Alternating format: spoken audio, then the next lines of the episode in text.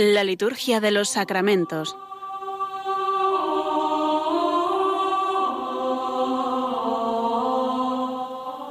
Con el Padre Juan Manuel Sierra.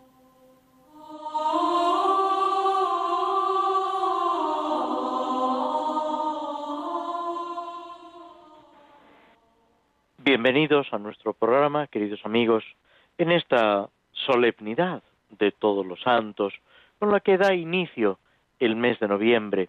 Podemos decir que es una magnífica portada, un magnífico ingreso a este mes que popularmente se denomina de los difuntos por el día de mañana, el día de todos los fieles difuntos y por la costumbre de celebrar a lo largo de este mes especiales sufragios por nuestros hermanos difuntos. Son muchas también las órdenes religiosas, los institutos religiosos que a lo largo del mes tienen un especial recuerdo y oración por los difuntos.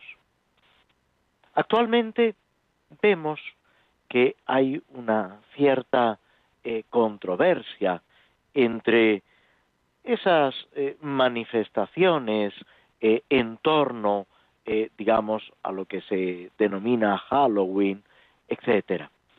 Me parecía interesante, al comenzar este programa, eh, llamar la atención de lo que los cristianos celebramos en la Iglesia, esta fiesta de todos los santos que se celebraba eh, en otros lugares, en fechas distintas, que incluso en Roma comienza a celebrarse con la dedicación del Panteón a Santa María y todos los mártires, que va, podemos decir, eh, acompañando a ese crecimiento y a esa devoción a los mártires y al resto de los santos que se extiende en la Iglesia. Se mm, ubica cuando ya eh, prácticamente en el siglo eh, octavo, noveno, por influencia de una celebración celta, de los pueblos celtas, en torno a los que han vivido antes, los antepasados, en este día del primero de noviembre, con ese sentido también del otoño. Pero lo que celebramos no es la muerte, no es eh, algo como si dijéramos relacionado con fantasmas o recuerdos del pasado. Todo lo contrario. Lo que celebramos es lo que le dice Jesús a los saduceos. Dios es Dios de vivos, no de muertos. Celebramos la vida, la santidad. Es un día de inmensa alegría, viendo la victoria de Dios en nosotros, hombres y mujeres que a pesar de nuestras limitaciones, hemos conocido el amor de Dios en Jesucristo e intentamos responder a Él. Eso no impide, eh, por supuesto, eh, que participemos en bromas o en otro tipo de actividades. Precisamente somos los cristianos los que mejor podemos bromear, si me permitís la expresión, porque estamos absolutamente convencidos de la victoria de Cristo y de nuestra propia victoria. Ese grito del tiempo pascual, ¿dónde está la muerte? ¿Dónde su victoria? Cristo ha resucitado. Por eso debemos ser, por supuesto, coherentes, vivirlo desde la fe, anunciarlo con alegría, pero sin tampoco preocuparnos que hay personas que lo viven podemos decir en un sentido pagano. Eso ha pasado siempre. No es con enfrentamientos como venceremos, sino precisamente con la santidad, viviendo las bienaventuranzas, venciendo, como nos dice el Nuevo Testamento, el mal a fuerza de bien.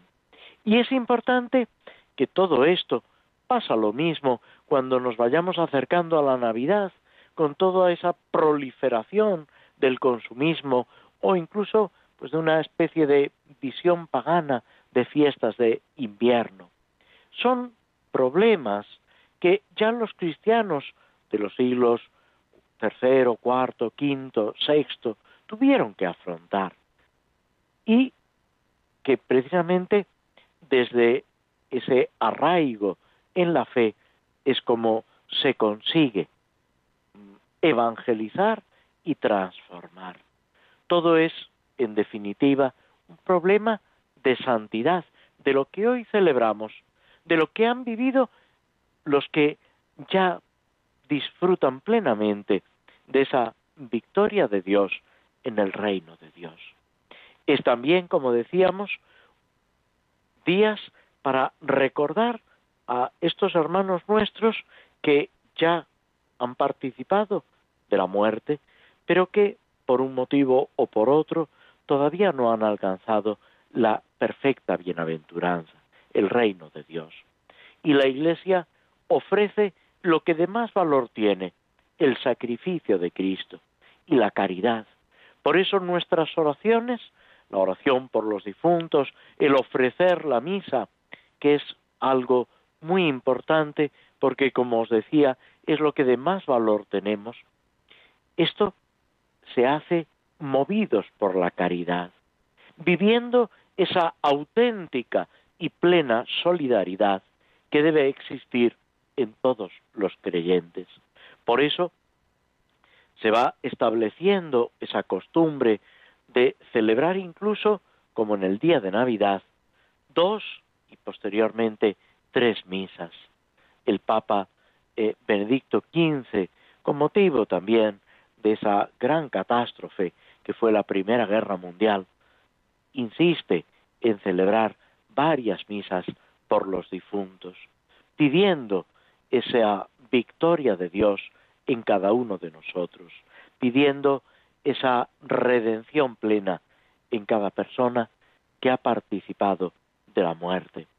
Es también un día, sobre todo el día de mañana, para pensar en la muerte, en la muerte de nuestros seres queridos, en nuestra propia muerte, pero desde la esperanza, nunca desde la angustia, desde la preocupación, nunca desde una actitud que nos hunda, todo lo contrario. El cristiano debe afrontar todos estos acontecimientos, todos estos momentos, lleno de fe, de esperanza y de caridad. También, a partir del día 3, se suceden una serie de santos que contrastan entre ellos por su vida, su ministerio. Vamos a fijarnos brevemente en cada uno de ellos. El día 3 de noviembre, como memoria libre, la Iglesia nos propone a San Martín de Porres, lo que algunos antes sobre todo de su canonización llamaban el hermanito Martín de Porres. Nace en Lima en el siglo XVI, ya eh, entrado el siglo XVI, casi a finales del mismo, de padre español y de una eh, mujer eh, negra, y el padre no llega nunca a reconocerlo, a él y a una hermana, y luego marcha a Panamá. La madre los cría con un sentido profundísimo de fe y Martín aprende ese arte, digamos, de curar, es una especie de eh, enfermero y a base de plantas, de los cuidados eh, médicos de la época, va realizando una labor sumamente caritativa de atención a los más necesitados y a los enfermos. Después, con ese espíritu de fe que guía toda su vida, entra en la orden de Santo Domingo, entra como hermano lego y también en el convento, desarrolla su labor cuidando a sus hermanos dominicos y cuidando primero en el convento, después en una especie de hospital que organiza en la casa de su hermana a todos aquellos que van a buscarlo para que con su arte, con sus dotes, les ayude mitigando el dolor, la enfermedad. Organiza un asilo, se mm, suceden los milagros atendiendo a los pobres, es un modelo de caridad. De hecho, cuando muere relativamente joven, mm, agotado por el trabajo y por las penitencias, enseguida empiezan a venerarlo como un hombre de Dios, aunque después la beatificación y canonización tengan lugar varios siglos después. Es una persona humilde, entregada, que se desvive con cada persona que sale a su encuentro, especialmente con los más pobres, con los más humildes, con los más necesitados. El día 4, casi como un contraste que llama la atención, San Carlos Borromeo, sobrino del Papa, muy pronto nombrado arzobispo de Milán y cardenal de la Iglesia, sin ser todavía sacerdote, que va a Roma, colabora con su tío, el Papa Pío IV, se distingue precisamente por su coherencia, por su rectitud y a los 24 años es ordenado sacerdote, obispo y muerto ya su tío el Papa, asume el gobierno pastoral de Milán y durante 18 años se entrega por completo a la reforma de la Iglesia, al cuidado del pueblo de Dios, a la santidad de los sacerdotes, sus cartas, su vida toda. Es un ejemplo de abnegación, de austeridad, aun estando, digamos, rodeado, podemos decir, de lujos. Él precisamente exige a sus colaboradores esa austeridad. En el día de su fiesta se recoge una predicación en uno de los sínodos de las reuniones de sacerdotes que iba organizando, en el que les dice a los sacerdotes tenéis que cuidar las almas, pero la primera que tenéis que cuidar es la vuestra. El día 5 se nos presenta a Santa Ángela de la Cruz, la fundadora de las Hermanitas de la Cruz. También una mujer que destaca muy recientemente en España en el cuidado de los más necesitados y su fundación, las religiosas que la siguen, tienen ese mismo espíritu de cuidado, de atención a los pobres, a los enfermos, a todas aquellas personas que necesitan ayuda.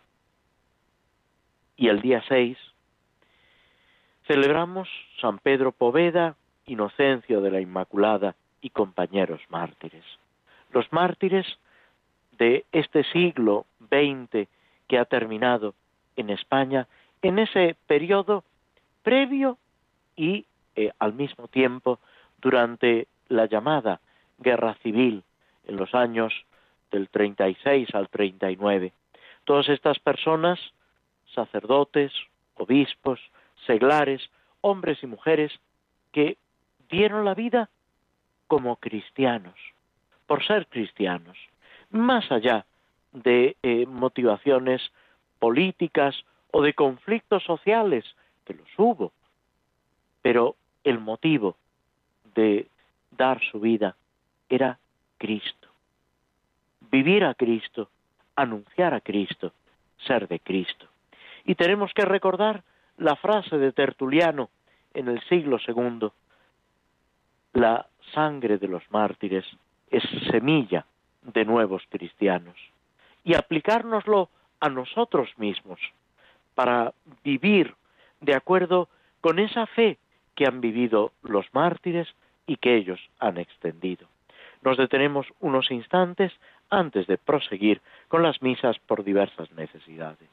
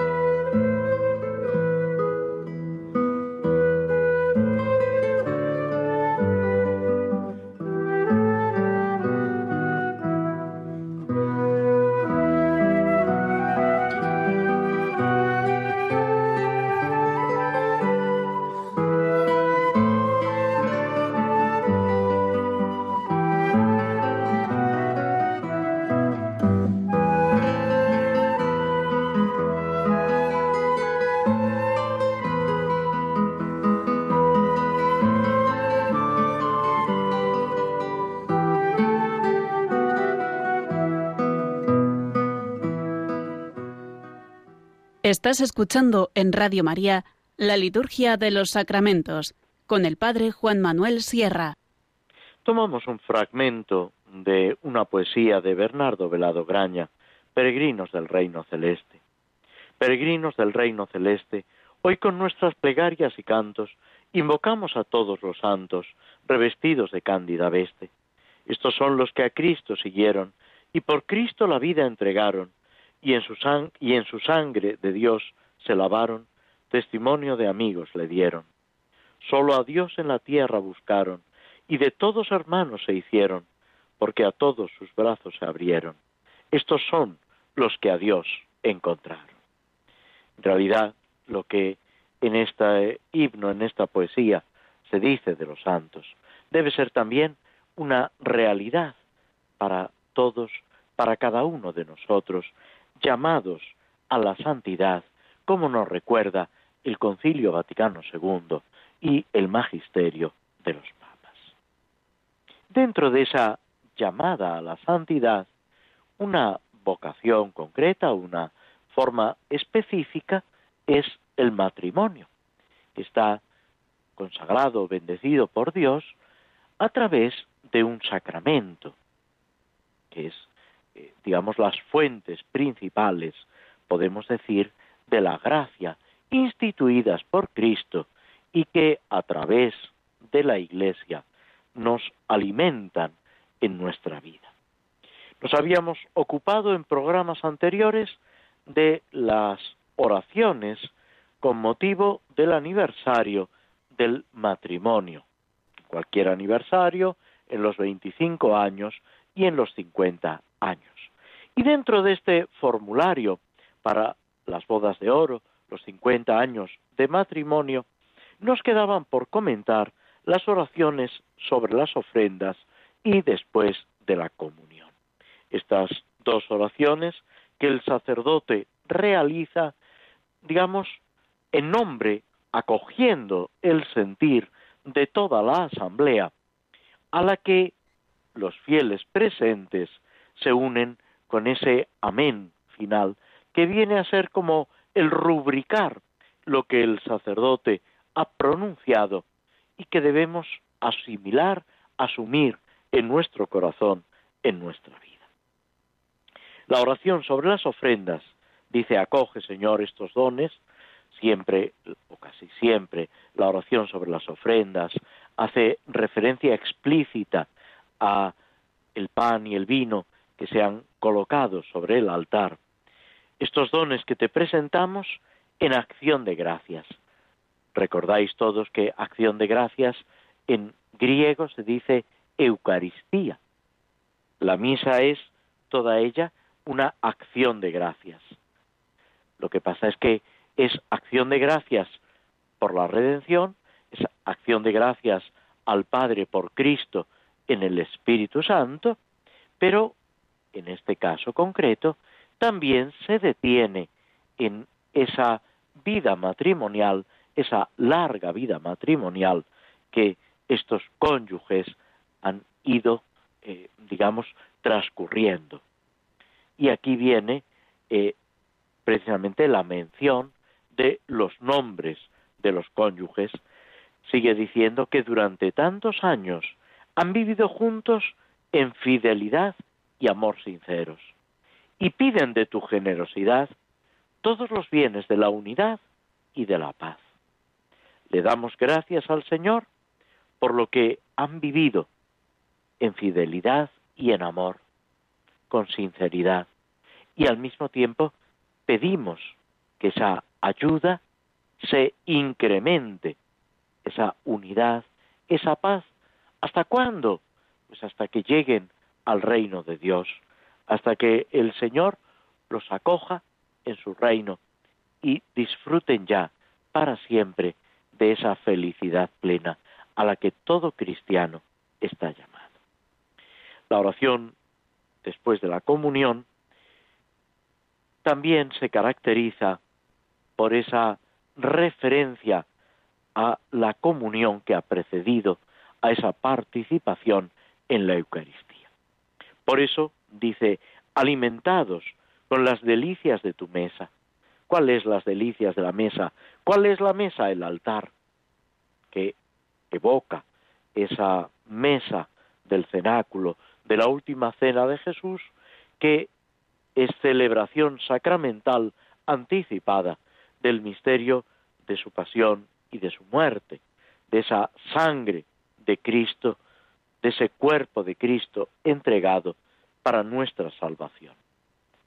Pues el alimento, esa delicia de la mesa, que es la Eucaristía, que nos ha alimentado, te pedimos que guardes a estos esposos en una santa ancianidad, hasta que admitas a ambos llenos de días en tu banquete del cielo. Hay un paralelismo entre las delicias de la mesa que hemos gustado en la Eucaristía y ese banquete del cielo del que estamos llamados a participar. Toda la vida del hombre debe estar rebosante de esa presencia de Dios. En el matrimonio, esa presencia de Dios adquiere connotaciones diversas, porque debemos eh, encontrar esa mutua ayuda, esa proyección hacia los hijos, si los hay, y esa proyección también para edificación de la Iglesia, constituyéndose los esposos, como ya hemos recordado en programas anteriores, en sacramento, en signo visible de esa unión y esa entrega de Cristo a la Iglesia y de la Iglesia a Cristo, como enseña San Pablo en la carta a los Efesios. Como Cristo ama a la Iglesia y como la Iglesia ama y acoge a Cristo, deben amarse el esposo y la esposa y deben cuidar el uno del otro, preparando esa plenitud en el reino de Dios. En este mes de noviembre que estamos empezando, tenemos que constatar que toda la vida del hombre tiene un sentido de provisionalidad. Estamos aquí, podemos decir, de paso. Es un camino que hemos de recorrer con los ojos puestos en Cristo. Claro está, sin eh, despreciar nada de lo que nos rodea.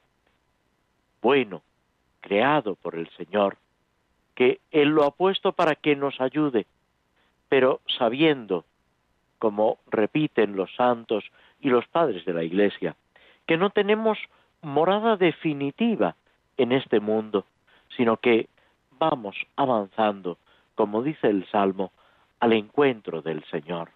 Salimos al encuentro del Señor. Y una frase que a veces se aplica al asiento de estas frases ocurrentes, expresivas, pero que pueden ayudarnos en su sencillez también a mm, enfocar nuestra vida espiritual. Los amigos, dice, se encuentran siempre a mitad de camino. El Señor nos sale, como a los de Maús, al encuentro en el camino, pero no podemos quedarnos quietos, parados.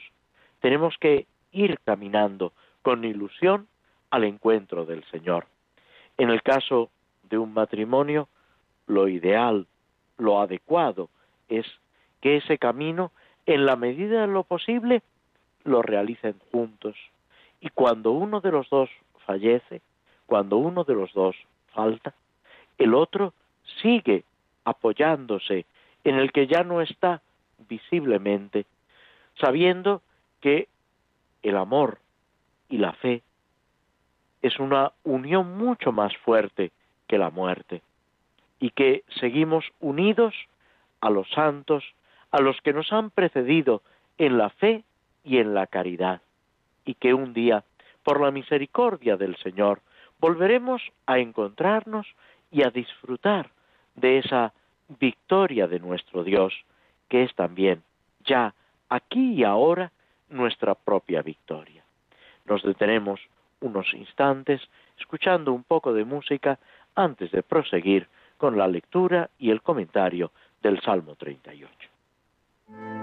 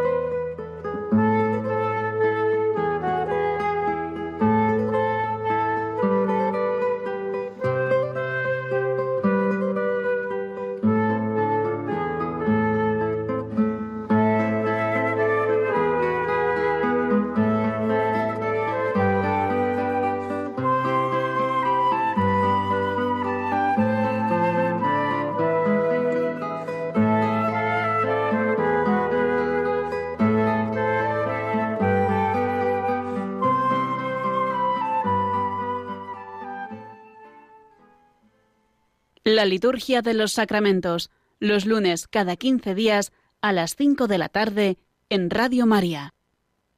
Tomamos una oración por los difuntos de la liturgia hispano-mozárabe. Es la oración alia, llamada alia, en medio de las intercesiones, los dípticos, en la conmemoración de un difunto.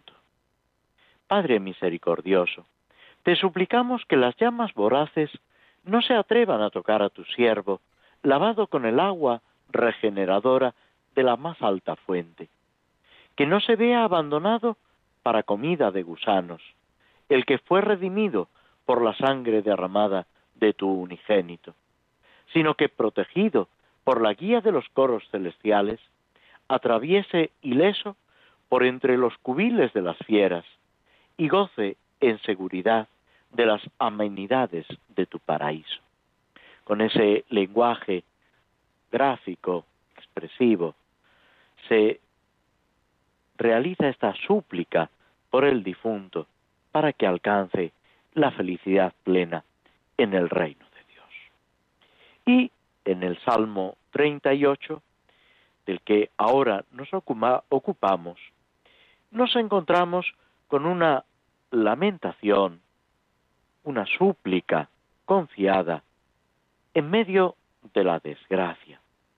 Es una, eh, podemos decir, eh, llamada de eh, ayuda, que podemos colocarlo también en labios de Cristo, en medio de su pasión, cuando se siente abandonado, cuando se siente humillado por los enemigos que le rodean.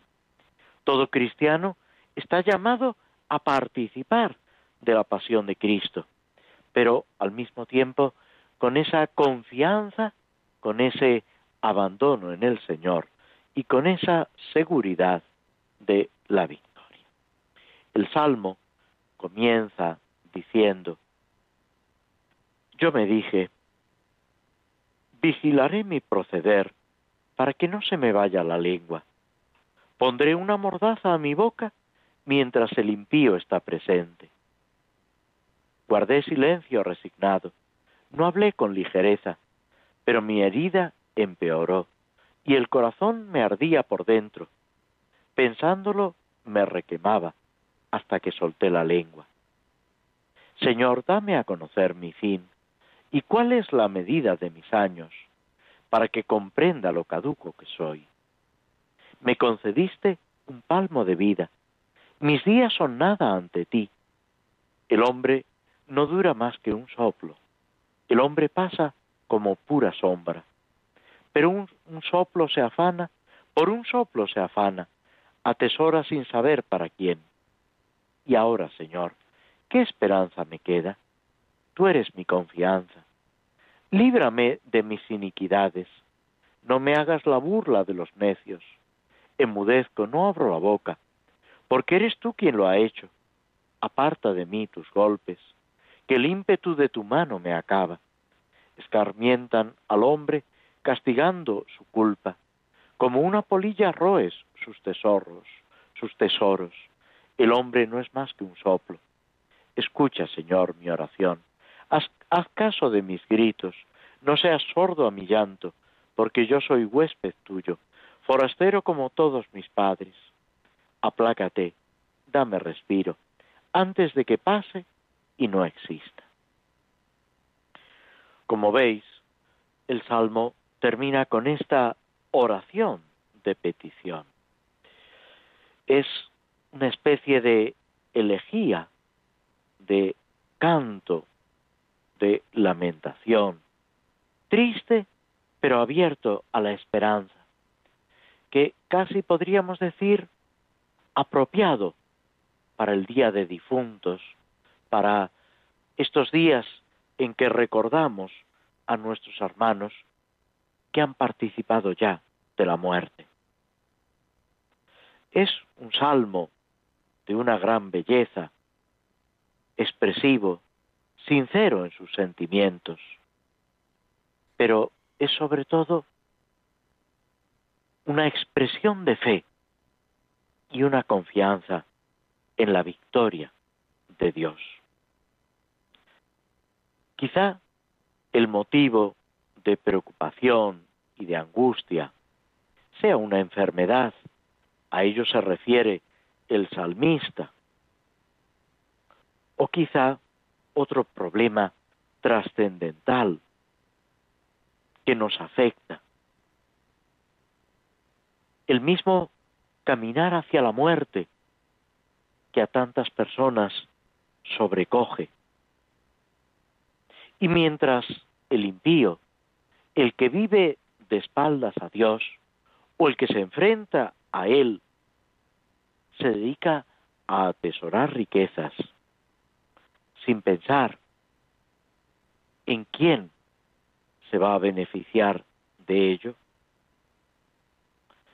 El autor del Salmo experimenta la oscuridad, el dolor, las privaciones, la enfermedad y la muerte. ¿Qué esperanza me queda?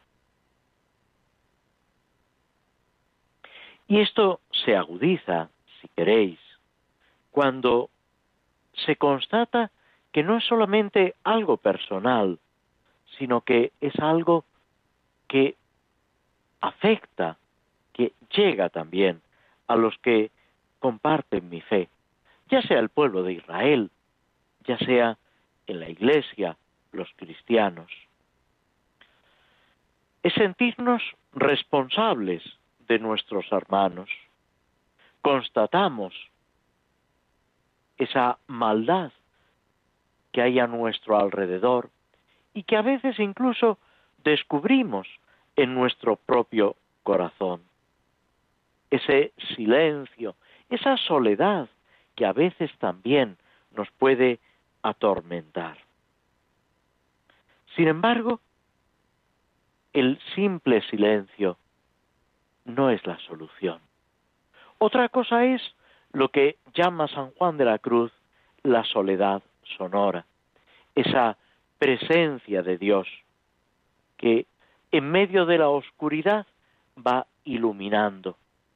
Y aquí tenemos también los cristianos, la intercesión y la presencia de la Santísima Virgen y junto a ella de los ángeles y de los santos. Se ha identificado a la Virgen con la luna, que no brilla con luz propia, sino con la luz del sol, pero que nos ilumina en medio de la noche, en medio de las tinieblas, para que podamos caminar sin tropiezos en medio de las dificultades. Dios nos ilumina en la oscuridad. Señor, dame a conocer. Es lo que en otros lugares la Sagrada Escritura denomina la verdadera sabiduría, lo que el Señor nos enseña, que es lo que vale para conducirnos adecuadamente en e, nuestra existencia, en medio de los problemas, y alcanzar aquí y por toda la eternidad la compañía de Jesucristo en el cielo, la compañía de los que aquí hemos amado y seguimos amando, esos lazos del amor mucho más fuertes que la muerte, pero son más fuertes porque se apoyan en Dios, en el amor de Dios. Dirá San Juan, amemos a Dios porque Él nos ha amado primero. Es ese amor de Dios en la creación y en la redención el fundamento de toda nuestra vida. Por eso termina diciendo, tú eres mi confianza. Es esa roca firme en la que podemos realmente pisar sin miedo a hundirnos. La vida humana es breve, caduca, vemos nuestra fragilidad. Santa Teresa de Calcuta hablaba de esta fragilidad, mientras en nuestra sociedad nos empeñamos en buscar seguridades. La vida del hombre, desde antes de su nacimiento, está rodeada por la inseguridad. Santa Teresa de Calcuta, como os decía, habla que ella es una profesional de la inseguridad en esta vida. Ella atiende a las personas que están carentes prácticamente de todo y lo primero que les ofrece es el amor de Dios, la caridad. Luego vendrá todo lo demás en la medida en que se pueda. El don de Dios es ese palmo de vida del que habla el Salmo. ¿Quién nos ha concedido la vida? En último término, Dios. Es un regalo de Dios. Y así debemos descubrirlo y vivirlo en cada momento. Con esa luz hay que mirar la realidad trágica de la muerte, para que no nos domine ni nos esclavice los bienes que pasan, las apariencias de este mundo, ni siquiera la angustia y la preocupación por la muerte. Por eso, los males de esta vida, incluso la muerte, con frecuencia se consideran en los salmos como algo fruto del pecado, que lleva al pecado y que eh, es, eh, digamos, eh, algo íntimamente unido a este alejamiento de Dios. Por eso, el salmista, oponiéndose a estas actitudes, pide a Dios primero el perdón de las culpas. Primero hay que quitar todo lo que nos aparta de Dios para después gozar con Él, en Él y por Él. Nos detenemos escuchando una vez más un poco de música antes de pasar a la lectura y la reflexión sobre la obra de Tolkien, El Señor de los Anillos.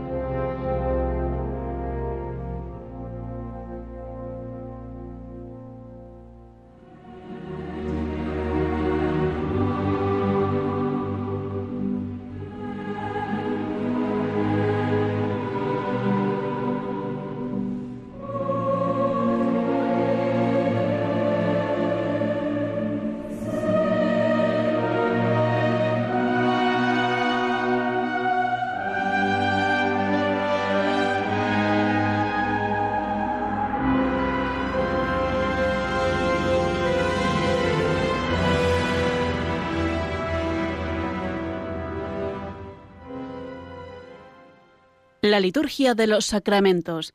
Conoce qué se realiza y por qué de la mano del Padre Juan Manuel Sierra. Acabamos de escuchar un fragmento de la banda sonora de la película El Señor de los Anillos, precisamente eh, una melodía que acompaña esa, eh, ese viaje, esa marcha de la llamada Compañía del Anillo. Todavía no hemos llegado a eso en nuestra lectura y comentario del libro, que se dirigen hacia Mordor, hacia el país del Señor Oscuro, para intentar destruir ese anillo. Toda nuestra vida es una peregrinación, es un recorrido que debemos afrontar cumpliendo una misión. A veces somos conscientes de ella, a veces, como a Abraham, se nos va diciendo más adelante. Es curioso y es un modelo de fe que nos lo propone la misma Sagrada Escritura, Abraham que se fía de Dios cuando le dice, sal de tu tierra, a donde ya te mostraré. Y Dios lo va conduciendo y Abraham se fía de Dios. Tantas veces en nuestra vida debemos ponernos en camino sin conocer cuáles van a ser los acontecimientos, los problemas, las dificultades y las alegrías que nos vamos a recorrer en el camino. quizá habría que corregir lo que acabo de decir, porque no es que alguna vez, sino que nunca sabemos cómo va a discurrir ese camino maravilloso en el que, sin embargo, Dios está siempre a nuestro lado. Esas palabras de Jesús a los apóstoles y a los discípulos y a nosotros en ellos. Yo estoy con vosotros todos los días hasta el fin del mundo. Pero antes de llegar a eso, deteniéndonos en el desarrollo de esta narración fantástica, es verdad, es una eh, narración eh, de personajes que no han existido, de sociedades que no han existido, pero que encierra toda una sabiduría y una forma de, ver el mundo, los acontecimientos y de vivirlo con alegría y con ilusión. Hemos dejado a Frodo que se está recuperando de sus heridas en la casa de Elrod, el medio elfo llamado, uno de los, de los elfos, que eh, en Rivendell, en este eh, lugar seguro, este lugar pacífico y rebosante de felicidad, ha ofrecido a nuestros amigos pues un momento de tranquilidad, un momento de paz y al mismo tiempo la ocasión de recuperarse de las calamidades del camino. Cuando Frodo despierta, después de varios días convaleciente, se encuentra con Gandalf, con el mago, a su lado, y empieza una conversación en la que lo primero que Frodo se encuentra es una pequeña regañina de Gandalf, una eh, eh, ligera corrección por no haber resistido en ponerse el anillo. Luego Gandalf matiza esta misma corrección diciendo que en realidad eh, la tarea no era fácil. Frodo le pregunta cómo se ha enterado de tantas cosas. Y Gandalf le dice que ha estado hablando en sueños le dice al mismo tiempo que no se preocupe, que tiene un buen concepto de él, a pesar de, como le ha dicho antes, de las locuras, de las estupideces que ha cometido. Que en realidad es una gran hazaña haber llegado tan lejos a través de tantos peligros, conservando el anillo. Ha hecho algo admirable. No lo ha hecho perfecto, no, como tantas veces nos sucede a nosotros. que realizamos actos heroicos y luego en pequeñas cosas nos estrellamos. Esa es, podemos decir, la triste condición humana. Pero al mismo tiempo es bueno reconocer lo que vamos haciendo, mirar la historia de nuestra vida con agradecimiento, con agradecimiento desde la fe a Dios en primer lugar, a nuestros padres, a las personas que nos rodean, amigos, familiares, a todos los que nos van sosteniendo y ayudando, a los que nos corrigen, a los que nos enseñan. Y aquí surge una pregunta. ¿Cuántas veces le damos gracias a Dios por las personas que nos han enseñado, nuestros profesores, nuestros maestros, los sacerdotes que nos han transmitido la palabra de Dios y los sacramentos? Y si han fallecido, nos acordamos de rezar por ellos. Es, digamos, algo de justicia y de caridad, y que sin embargo muchas veces se nos pasa por alto. Frodo le dice a Gandalf, te necesitábamos. Yo no sabía qué hacer. Frodo estaba perdido, confiaba en la ayuda de Gandalf, y Gandalf no se ha presentado. Es como si en este momento Frodo le devolviera la pelota y al reproche del mago le contesta con otro reproche. Gandalf se excusa, me retrasé. Quizás haya sido mejor así. Luego sabremos que se ha retrasado porque ha estado prisionero, porque ha caído en una trampa y lo han tenido, eh, digamos, eh, bajo custodia, no permitiéndole salir, aunque después, con la ayuda de las águilas, ha conseguido escapar. Frodo está ansioso de saber qué pasó. Gandalf lo tranquiliza, poco a poco. Las cosas llevan su tiempo. Frodo escucha sorprendido la noticia de Gandalf. Estuve prisionero. Hay muchos poderes en el mundo, para bien y para mal. Mi tiempo se acerca. Y esto vale para Gandalf, para Frodo y para cada uno de nosotros nuestro tiempo, el tiempo que se nos concede. Le explica algo que ya le había dicho a Frodo, pero él no había comprendido. También eso nos sucede muchas veces, nos dicen, nos avisan, y sin embargo, hasta que no lo experimentamos, hasta que no nos enfrentamos a la realidad, no terminamos de comprender. Los jinetes negros son los siervos del anillo, los espectros que guardan el anillo. Aragón ha sido la pieza clave para que los hobbits se puedan salvar, para que Frodo y sus amigos puedan llevar el anillo a un lugar seguro. Frodo reconoce que conoce muy poco de los que están fuera de su casa, de su barrio, de la comarca donde viven los hobbits.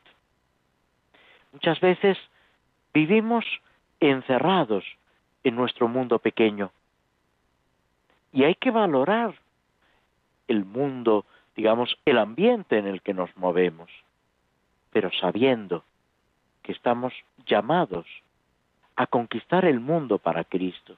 No hace mucho se celebraba el Domum, el día de la propagación de la fe. Pues es esto mismo, abrirnos, conocer esas palabras de Cristo en el Evangelio. Quien no está contra vosotros, está a favor vuestro. Y es lo que también nosotros debemos aprender y vivir por encima de todo. Terminamos aquí nuestro programa que en este mes de noviembre que empezamos, que es el mes no de los muertos, sino de los vivos, la oración, el recuerdo, la convivencia con vivos y difuntos se enriquezca siempre en nosotros por la caridad. A todos os deseamos un feliz Día de Todos los Santos y un fructífero mes de noviembre. Muchas gracias y muy buenas tardes.